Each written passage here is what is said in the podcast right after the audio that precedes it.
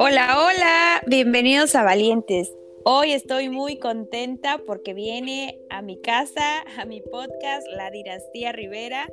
Hoy está conmigo Minerva, Minerva Atenea, que ella nos va a contar un poco sobre ella, a qué se dedica y me, me da mucho gusto tenerte aquí. ¿Cómo estás, Minerva? Ay, muchas gracias. Bien, bien, todo bien. Cuéntanos un poquito de ti. Pues nada, tengo 29 años, vivo en la Ciudad de México y pues estoy en mercadotecnia, pero actualmente estoy como emprendiendo y este y pues nada, aquí ando, ¿no? Como aprendiendo de, de la vida, cómo vivir feliz. Ay, qué padre. A ver, yo traje a Minerva porque Minerva tiene un, una energía súper padre y conocimientos muy, muy, muy padres acerca de estos temas que los que vamos a tratar el día de hoy. Así que a ver, vamos, a lo que te truje. Gracias. A, a, ver, cuéntanos un poco de qué es el despertar de la conciencia. Pues el despertar de la conciencia para mí ha sido o sea, no, no lo puedo como quizás encasillar en una, en una descripción tan específica porque, o sea, o a lo mejor, o sea, para sintetizar, sintetizar todo, lo podría definir como ver la vida desde otra perspectiva, quizás un poco más sin juicio, quizás un poco sin tanto ego y estarte cachando, ¿no? O sea, eventualmente el despertar de la conciencia es eso, como empezar a cuestionar un poco tus creencias que te que te limitan. ajá, que te limitan y que, y que por lo regular te las implantan desde, desde antes de que uno nazca, ¿no? o sea, cuando tú ya vienes al mundo, se supone que ya vienes súper programado, con un chorro de, de creencias, con un chorro de costumbres y de pronto cuando pues empiezas a crecer, empiezas a notar que hay cosas que pues que no del todo a lo mejor van con tu esencia o con lo que es tu alma y es ahí donde empieza como todo este cuestionamiento y toda esta búsqueda de qué realmente, o sea, qué vida estás viviendo, si realmente estás viviendo tu vida o la vida de otras personas a través de tu vida. Entonces ahí en esta búsqueda es donde pues se presentan como un chorro de herramientas para justo que tu conciencia se expanda y despierte y puedas vivir tu vida acorde a como tú quieres vivirla, no a como te han dicho o te han programado que debes vivirla. Así es. ¿Cómo inicia Minerva en este despertar de la conciencia? Pues fue muy chistoso. Yo eh, creo que literal ya lo tenemos como súper pactado, pero bueno, en, un relato normal, eh, un día una amiga en el 2019 me, me propone ir a una ceremonia de ayahuasca. Y yo con esta, o sea, en ese momento esta chica, digamos que no era tan mi amiga, sino como una conocida, digamos. Y ya, me hace como la invitación y todo y me acuerdo que, que se me hizo como muy peculiar porque yo nunca había como faltado un fin de un fin de semana completo a mi casa, o sea, veía como prácticamente imposible quizás que mi mamá me diera como un permiso del tipo, o sea, muchas cosas, ¿no? Y resulta que cuando surgió como la invitación, como que todo se dio en tiempo, forma, dinero, o sea, todo se dio. Y recuerdo que en el camino hacia la, ceremonia iba como cuestionándome el, ¿qué hago contigo? Si ni siquiera he salido como a tomar un café o una chela, o sea, nada, ¿no? Y ella prácticamente así, su respuesta fue, me dijo, pues ya esto ya está súper pactado, ¿no? Quién sabe cuántas veces nos hemos ayudado a sanar en muchas vidas. y entonces, este, pues ya esa noche me acuerdo que fui a esa ceremonia y desde ese momento ya nunca, o sea, ya, ya como que toda la perspectiva me cambió, ¿sabes? O sea, sí recibí como un chorro de información, sí definitivamente la vida me cambió totalmente y siento que ese fue, o sea, el punto crucial en donde en donde me revolucionó todo, o sea, todo me estalló en la cabeza.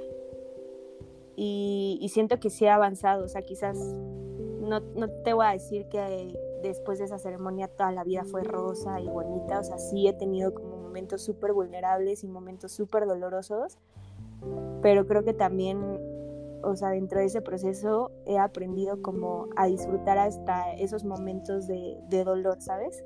Cuando antes quizás le huía mucho. Y más porque ahora pues hago como, o sea, trato de concientizar el por qué me incomoda o el por qué me duele. Y trato como también como de no clavarme tanto como en el sufrimiento, ¿no? Que es como muy común también en, dentro de todos los seres humanos, como clavarnos mucho en el sufrimiento y así. Y pues prácticamente siento que, o sea, a partir de esa ceremonia fue cuando comenzó todo este movimiento en mi vida. ¿Qué es una ceremonia de ayahuasca? Pues una ceremonia de ayahuasca es literal como un tipo ritual, digamos, en donde te dan a beber una planta, o sea, utilizan medicinas ancestrales, se llaman, este, plantas de poder, que, pues bueno, para, no sé, como que lo puedan comprender un poquito más, todos los seres humanos y todos los seres vivos segregamos una sustancia que se llama DMT. Pero las plantas y los animales resulta que saben cómo manejarla muy bien, pero nosotros como seres humanos no, porque hay muchas cosas que nos bloquean como, como esa segregación, ¿no? Y solamente eh, somos, bueno, quizás un poco conscientes, no tan conscientes de cuando las segregamos. Por ejemplo, las mujeres cuando dan a luz, o hay personas que incluso cuando las operan y tienen como experiencias cercanas a la muerte, es decir, no sé, están en una operación y dicen, ah, se murió cinco minutos en la plancha y tú de pronto platicas como con esa persona y te dice, ah, tuve un buen de visiones, no sé qué es porque se agregó DMT. Entonces resulta que dentro de estas ceremonias hacen una cocción de una planta que se llama chacruna y no sé si como tal la otra raíz se llama ayahuasca, pero bueno, el chiste es que hacen como una combinación ahí de plantas que tienen altas cantidades de DMT y se reduce en una bebida, te dan esta bebida y ahí empieza un, viaje, ¿no? O sea, una serie de, de visiones que a diferencia de, ahí hay como un, poco, eh, o sea, como información eh, que está como quizás mal canalizada porque de pronto tú platicas esto y mucha gente lo vincula como a, es una droga. Si hay una diferencia entre las plantas de poder y literal lo que son las drogas químicas, ya que las drogas químicas son alucinógenas 100% y y las medicinas de poder, las plantas de poder, son etiógenas. Entonces lo etiógeno te produce como tal una visión que cuando tú la ves, sabes realmente que te pertenece porque vas a ver como cosas muy particulares quizás de tu vida, de vidas pasadas incluso, vas a entender presente, puedes ver futuro, pero tú, o sea, tú al momento de ver como toda esta serie de, de visiones, te conectas con eso. Y por el otro lado, pues lo alucinógeno como tal lo dice la palabra, es totalmente una alucinación. Es sumamente recreativo y así. Entonces, eh, bueno, ya retomando, cuando tomas la, ayahuasca, empieza, empieza a tener pues una serie de visiones en donde, pues, dependiendo cada ser humano, es, es la experiencia que vas a tener, ¿no? O sea, dependiendo la, la vida que has llevado y así, y pues lo que te toque trabajar, ¿no?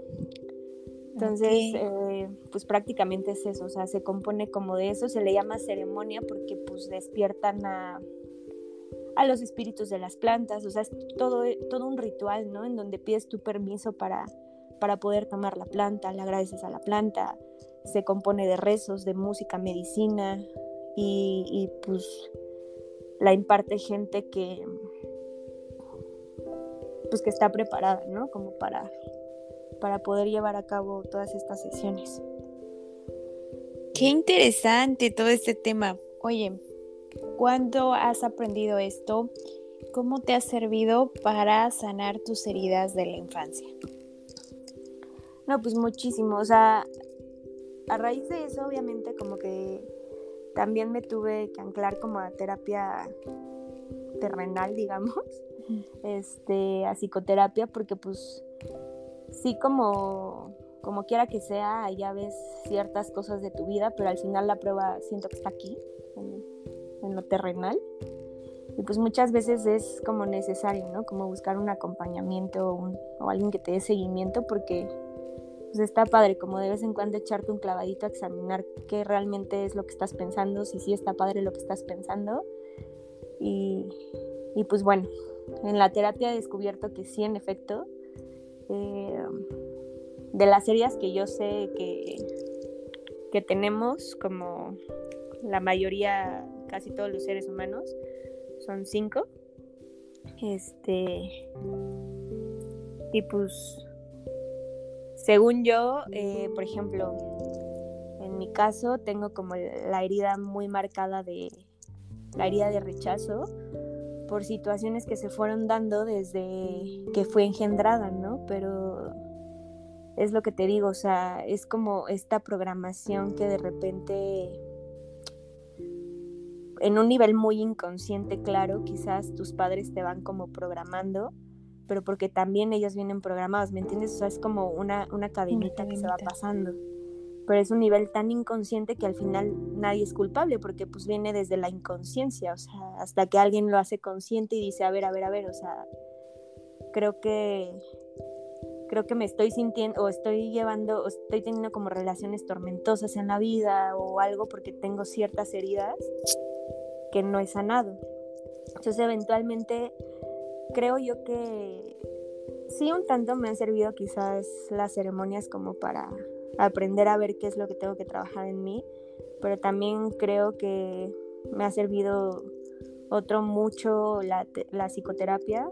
Ahorita tomo psicoterapia sistémica, en donde me hacen descodificaciones y justo pues trabajo muy profundo, ¿no? O sea, en, estos temas de, de las heridas de la infancia, porque ahorita en la edad en la que estoy,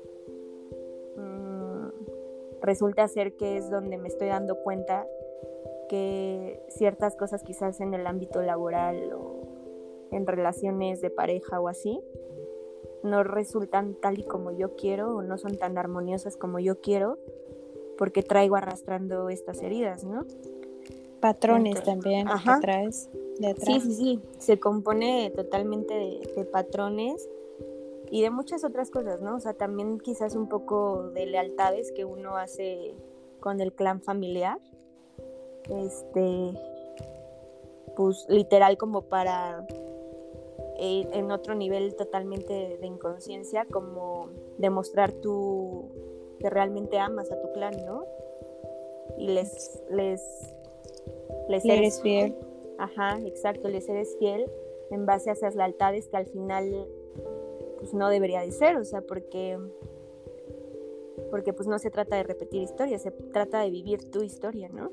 De crear tu historia. Claro, ajá.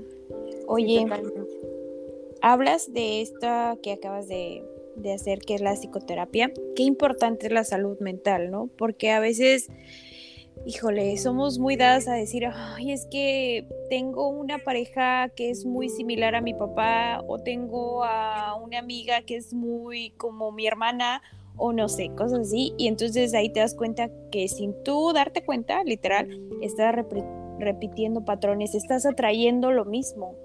y, y me gusta que combines esta parte espiritual, pero que lo aterrices, o sea, que es real que la gente tiene que ir a terapia. Claro, me ha costado, o sea, me, me ha costado porque, digo, todo, todo cuando sucede en el tiempo que suceda es perfecto, pero sí, apenas siendo sincera, o sea, yo llevo tomando esta terapia así como tan en serio de, mm, el noviembre, de noviembre para acá quizás, pero sí he visto como grandes avances, ¿no? O sea, porque justo es lo que te decía, eh, está como un súper tabú de de que ir a terapia es para gente que, no sé, o sea, solamente a veces incluso lo ven si necesario si tal vez sufres como episodios de esquizofrenia o yo qué sé. Y no, o sea, real no es así, ¿no? O sea, aunque no sufras ataques de ansiedad, aunque no tengas como ninguna enfermedad mental, o sea, eso no, eso no es un determinante, ¿me entiendes? O sea, como para decir, ah, si no tengo eso, o sea, no necesito terapia. No, por supuesto, todos somos adultos que estamos intentando aprender a ser adultos porque nos cuesta muchísimo trabajo aprender a ser responsables de nosotros mismos. Así tengamos 50, 60 años, hay personas que a esa edad todavía no son totalmente responsables de sus vidas. Y por eso es necesario, ¿no? O sea, por eso es necesario como ir a terapia, aprender a conocerte, que es como, para mí ha sido como un elixir, o sea, es delicioso para mí, la verdad, conocerme. Ha sido como de las mejores inversiones que he hecho, porque eventualmente pues también como le pides al mundo, ¿no? O sea, como le pides a una pareja, quizás que te conozcas y tú ni siquiera sabes conocerte o te atreves a conocerte, o sea, no hay forma, no hay forma. Entonces, evidentemente, o sea, también esta cuestión que dices de patrones sucede muchísimo, muchísimo dentro de las relaciones de pareja. Eh, yo he pasado como ciertas situaciones en mi vida y me queda claro que no hay mejor maestro de vida que una pareja. Y no hay igual mejor maestrazo que te venga a sacar como todos los trapitos al sol que tienes que resolver con tus papás que una pareja, ¿no? Sí, es que se vuelven espejos también. Totalmente, totalmente. Toda la vida, o sea, a mí me gusta como mucho utilizar una frase que me sirve igual como para aterrizarme mucho cuando estoy como en, situaciones de crisis quizás o así, que me gusta repetirme que todo en la vida es un reminder, ¿no? O sea, todo en la vida es un recordatorio, todo, todo. Y esa, esa otra frase también que se usa mucho de lo que te choca, te checa. checa. Siento que igual es 100% real, o sea, hay una, hay, hay una línea muy delgada entre, entre el espejeo y la proyección, ¿no? O sea, yo, yo puedo estar platicando contigo y quizás algo que yo comente a ti te pueda caer gordo, ¿no? Y es ahí en donde, ok, o sea, si te está provocando incomodidad, quizás tengas que observar qué es lo que está pasando, ¿no? O sea, porque te está generando esa, incomodidad, o sea, hay algo que entonces quizás debas trabajar en ti. Pero si yo estoy platicando igual algo incómodo y a ti no te, o sea, no te remueve nada, quizás ahí entonces estoy eh, entrando en una proyección, ¿no? Mía, de lo que me gustaría llegar a ser y todavía no puedo, o sea, ¿sabes? Infinidad de cosas. Pero sí, o sea, pasa muy seguido que de pronto uno se espejea con medio mundo y también uno se proyecta con medio mundo, ¿no? Y pues evidentemente si no llevas como esta parte que te digo de pues, un acompañamiento, un seguimiento que te ayude a entender tu mente, es complicado que, que lo llegues como a, a cachar por ti solo. Sí, sí, aparte que la mente es la que te va a permitir hacer todo, o sea, porque tu limitante real está en tu mente. Si tú aprendes a desbloquear lo que tu mente te dice que no, hijo, el mundo se te va a abrir. Pero si sigues tú consumiendo ideas que son fatalistas, que eh, ves en lo que está haciendo el vecino y no lo que estás haciendo tú, por ejemplo. Alguien tiene un emprendimiento y le va bien y tú, ay, no, a lo mejor está haciendo esto para que le vaya bien, ay, no, no me gustan sus productos. Y tú dices, bueno, ¿y tú qué estás haciendo para que te vaya bien? O sea, en lugar de juzgar al otro, deberías de ver eh, tu realidad. Entonces sí, la mente es súper poderosa y la mente te va a levantar o te va a tirar. totalmente de acuerdo. O sea, la mente siempre anda eh, como divagando, ¿no? O sea, uno de los mayores igual problemas que tenemos nosotros como seres humanos es que ahorita yo puedo estar ahorita contigo aquí grabando este podcast, pero si yo no, o sea, si mi mente no está entrenada para, para disfrutar esta plática, en momento presente, mi mente ahorita estaría, híjole, ojalá ya terminemos porque quiero hacer ejercicio, o sea, ¿sabes? Como que se está adelantando un poco al futuro. Y eso pasa casi la mayoría de los días, en la mayoría de todos los momentos. Se dice que cuando uno está desayunando, ni siquiera estás consciente de lo que estás desayunando y ni siquiera le estás prestando la energía a tus alimentos para que te nutran porque estás desayunando y estás diciendo, no es que me tengo que apurar porque ya se me va a hacer tarde, porque voy a encontrar tráfico, porque no sé qué, te estás bañando y no, es que este, ahorita saliendo voy a hacer esto, voy a poner el otro, o sea, ¿sabes? Siempre la mente anda así, en pasado, en futuro y menos en presente. Cierto. Entonces, una de, de, las cosas que también te sirve la terapia es en eso, ¿no? O sea, que aprendas a vivir literal el aquí y el ahora, ¿no? Que es súper importante. ¿Cómo, ¿Cómo mantienes tu mente en presente? ¿Cómo mantienes tu mente en el aquí? Fíjate que a mí me ayuda mucho. Yo soy muy, muy visual. Muy visual. Cuando me cacho que mi mente empieza como a divagar y me quiere como empezar como a generar, no sé, ansiedad o algo, trato como de buscar, o sea, como de ver a mi alrededor y de buscar cinco cosas, ¿no? O sea, que me puedan decir, no sé, ejemplo, voy en la calle, ah, ok, contemplo los árboles, o sea, sabes lo que estoy viendo en ese momento. Otra cosa que me funciona también es como tocar las cosas, si tengo algo cerca que pueda tocar también. Eh, utilizo mucho la respiración en donde esté. Ahí ves que igual la gente se queda viendo raro, pero la verdad es que no me importa, pero las respiraciones profundas sirven muchísimo para aterrizarte. Y otra cosa que igual me tranquiliza en sobremanera la mente es la música. Yo escucho mucho un tipo de música que se llama música medicina y esa música eventualmente como que como que me sirve mucho, me, me, relaja demasiado.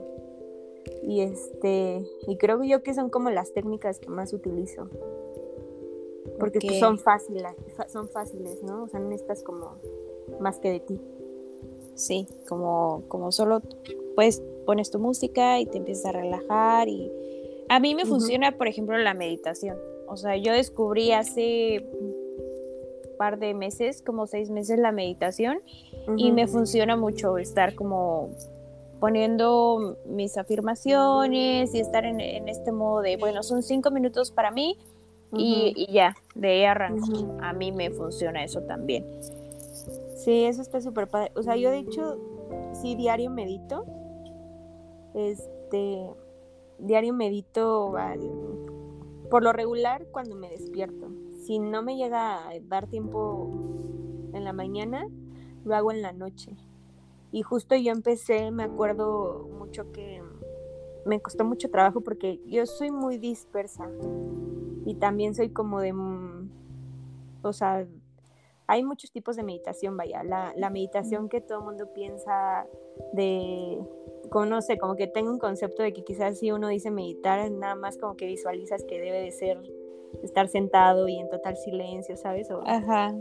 Y no, o sea, hay muchos tipos de meditación igual como para tipo de gente como yo que, que somos como muy distraídos o así, que incluso cuando puedes estar haciendo ejercicio puedes estar como en un estado meditativo o te digo en la calle o así. Eh, estas funciones que yo te digo son como también estados meditativos. Cuando yo empezaba a meditar, empecé igual así con cinco minutos porque neta no podía, o sea, intentaba como echarme meditaciones como hay de 15, 40 minutos y así, y no, o sea, era, era, sufría demasiado, o sea, porque no podía. Y este, y me acuerdo que lo empecé a hacer así como, como en el gimnasio, eh, me decía una chica, cuando estés en el gimnasio y estés haciendo ejercicio, enfócate en el músculo que quieres, por ejemplo, que crezca o en el músculo que quieres tonificar y tal, y ese es un estado meditativo activo.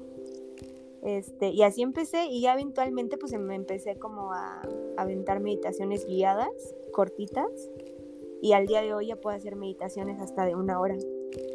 Este, pero sí, o sea, definitivamente la meditación para mí es como una de las cosas que deberían de estar en nuestra canasta básica. Sí, yo opino lo mismo que tú.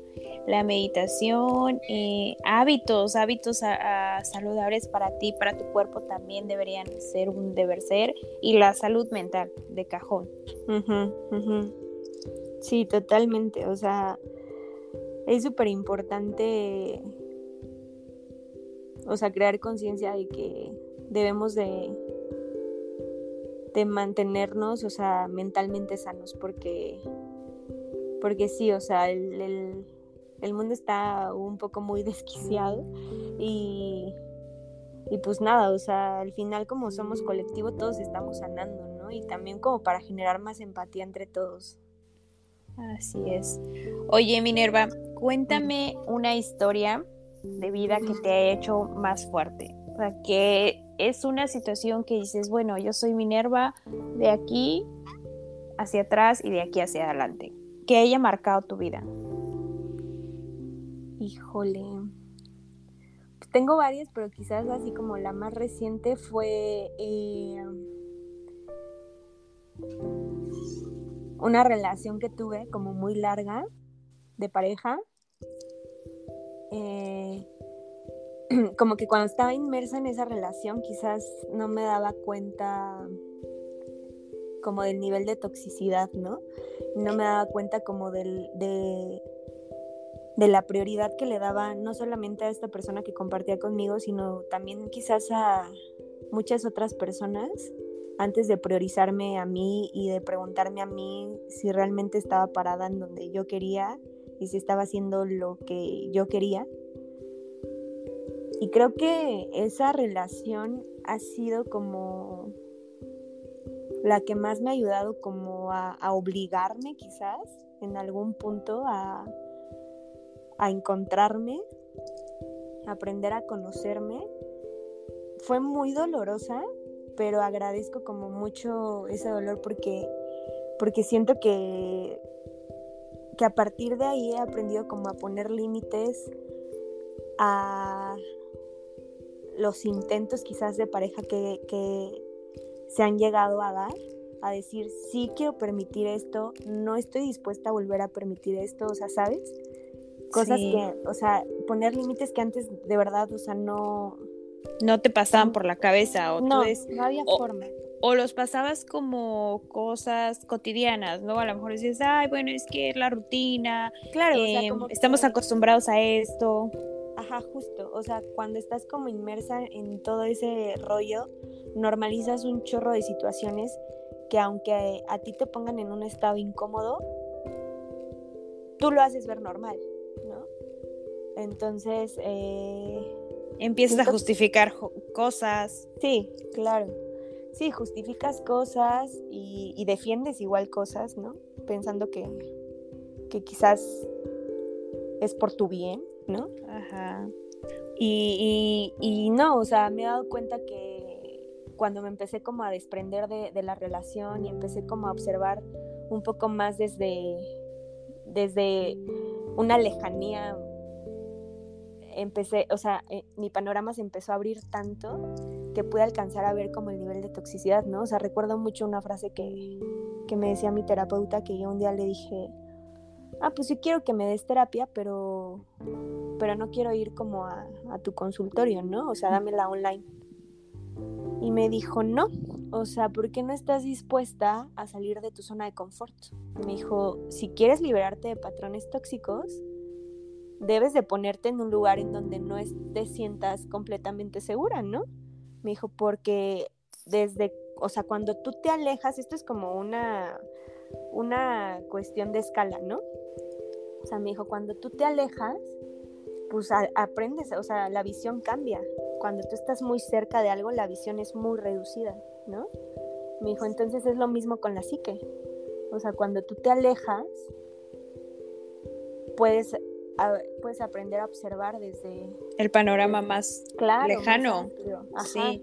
O sea, en el momento ves la fotito, ¿no? A lo mejor dices, somos los dos y te cambian la vista y ya ves a las demás personas que están junto a ti, ves todo el panorama y dices, mm, no, no estamos bien, chica. Sí, exacto. Entonces yo creo que, que eso me pasó, o sea, como que estaba tan metida en una relación de tanto caos pero todo ese caos me, me ha ayudado tanto como a encontrarme, como a renovarme, como a reconstruirme. Y literal me siento como en una super mejor versión de mí. Y me gusta mucho cómo me veo y me gusta mucho cómo me siento ahora. Me gusta mucho la paz que, que tengo también. Y que claro, o sea, esto no es diario, ¿no? O sea, también llegan días en los que me siento súper vulnerable y días en los que tengo ganas de llorar de la nada y tengo ganas de mandar toda la chingada también, pero, o sea, es parte de, ya sabes. O sea, aprendí que, pues que el caos es súper necesario y que no tengo que estar huyendo al caos, ¿no? Exacto. Porque, no sé, esta metáfora me llega mucho a la mente. Eh, del caos nacieron las estrellas, del caos nació el universo. Entonces, para que algo renazca y se renueve y surja bonito, pues tiene que haber caos, tiene que haber incomodidad para que te muevas, porque si no te quedas ahí y entonces te pintas esta película rosa de que, ah, mi mundo es así, pero no te das la oportunidad de ver más allá. O sea, solo te quedas en, ese momento y que en ese momento te sientes segura, pero si no rompes el patrón, pues nunca vas a salir de ahí. Sí, sí, estoy, comparto, comparto eso. Me encanta que pues, hayas... Ah, ok, sí, sigue. No, no, no, dime. Que me encanta que hayas estado hoy conmigo, que te hayas abierto, que hayas abierto tu corazón. La verdad que me da mucho gusto coincidir contigo y bueno, la vida o el destino nos tenía que unir de alguna forma y hoy ha sido el día. Sí, igual, muchas gracias. Gracias por invitarme, por este por esta plática, estuvo muy a gusto. Y pues nada, o sea, solamente igual como, como que recordarles a todos, ¿no? O sea, que tengamos como paciencia con nosotros mismos, que no nos juzguemos tanto. Y este mensaje también va para mí.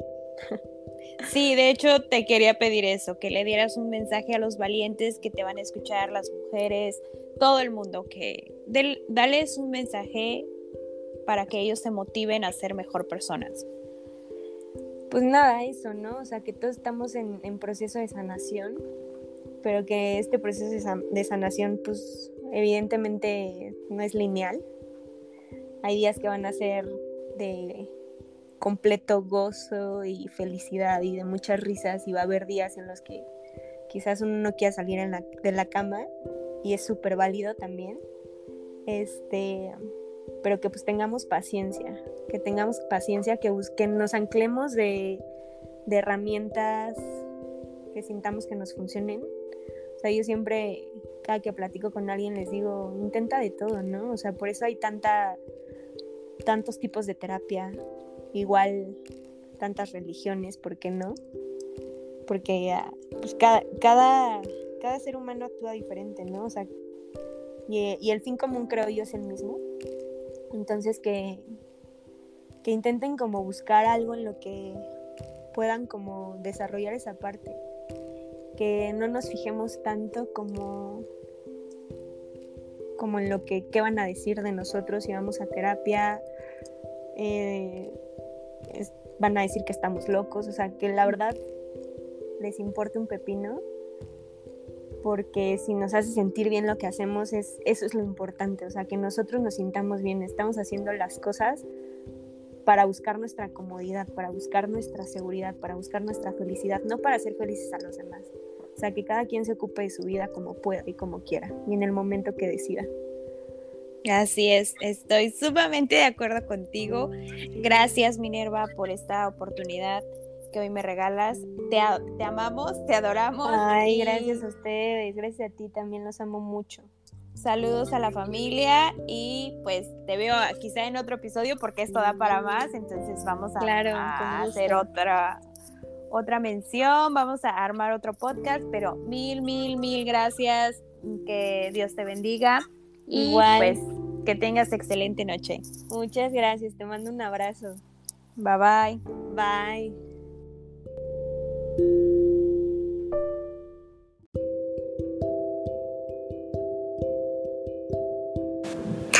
Esto fue Valientes. Gracias por escucharme. Si te gustó el episodio, compártelo con tus amigos y te veo en el próximo episodio. Gracias.